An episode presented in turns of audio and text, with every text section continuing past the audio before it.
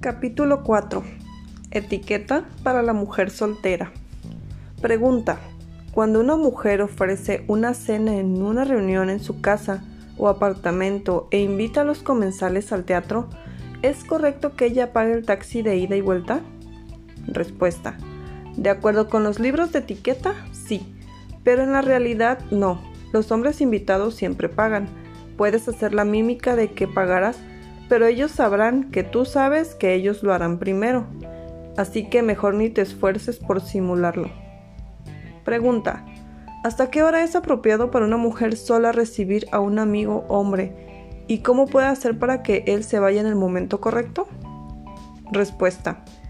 El momento correcto depende de la mujer y también de la hora a la que llegó la visita. Las 11 menos cuarto de la noche puede sonarle escandaloso a tu tía Hattie y las tres y media de la madrugada puede ser desconcertantemente temprano para la joven que vive en el piso de abajo. En cualquier caso, la hora de llegada del hombre debería ser el factor a tomar en cuenta.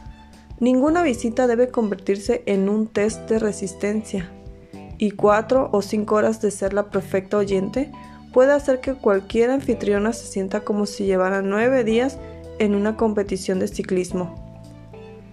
En sentido estricto, lo propio sería que el hombre venga a cenar y se quede lo suficiente para beber un café, sin ofender a nadie. Esto lo admitimos, es improbable. O quizás sea hora de que se vaya tras el primer combinado. Cómo sacártelo de encima depende enteramente de tu estilo. Sin embargo, antes de hacer el primer ataque, es buena idea decidir de antemano si quieres que se vaya de verdad o si te interesaría volver a verlo. En el primer caso, es bastante simple, solo díselo claramente. Esto a veces funcionará en un segundo encuentro, pero debes estar segura de tu hombre. Si te interesa verlo nuevamente y pronto, lo más sensato es tener un poco de tacto. Puedes empezar con déjame traerte un poco de agua, nada más fuerte. Ya pasaron horas desde que te bebiste el combinado. Esto hará al mismo tiempo que te pongas de pie y tomes ventaja. Puedes mantenerte de pie, lo que eventualmente hace que cualquier hombre entienda el mensaje, si no caes primero. Hay poco peligro de que debas llamar al portero o abrir una ventana y gritar para conseguir que se vaya. Quizás suceda, pero no te hagas ilusiones. Tendrías que ser bastante fascinante. Pregunta. Cuando una mujer atiende a un matrimonio, y un hombre extra en su casa durante la cena. ¿Cómo debería colocarlos en la mesa? Parecería natural ponerlo a él frente a la anfitriona. ¿Pero no sugiere esto que él es el hombre de la casa? Respuesta. Este es uno de los detalles de etiqueta intranscendentes que suelen ser demasiado discutidos.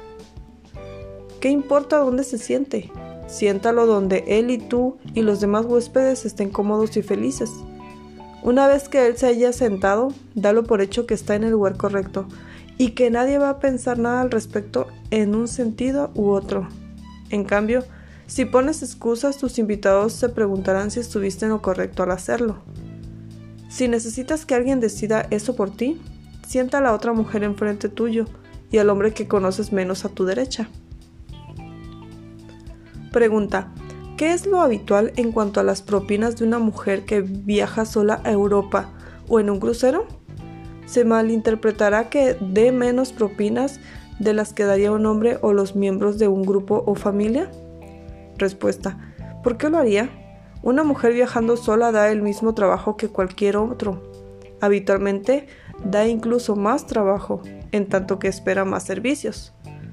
De todas formas, cualquier buen viajero espera un excelente servicio, sabiendo que eso es lo que le añade más comodidad a cualquier viaje. Pero ella, al igual que él, debe pagarlo.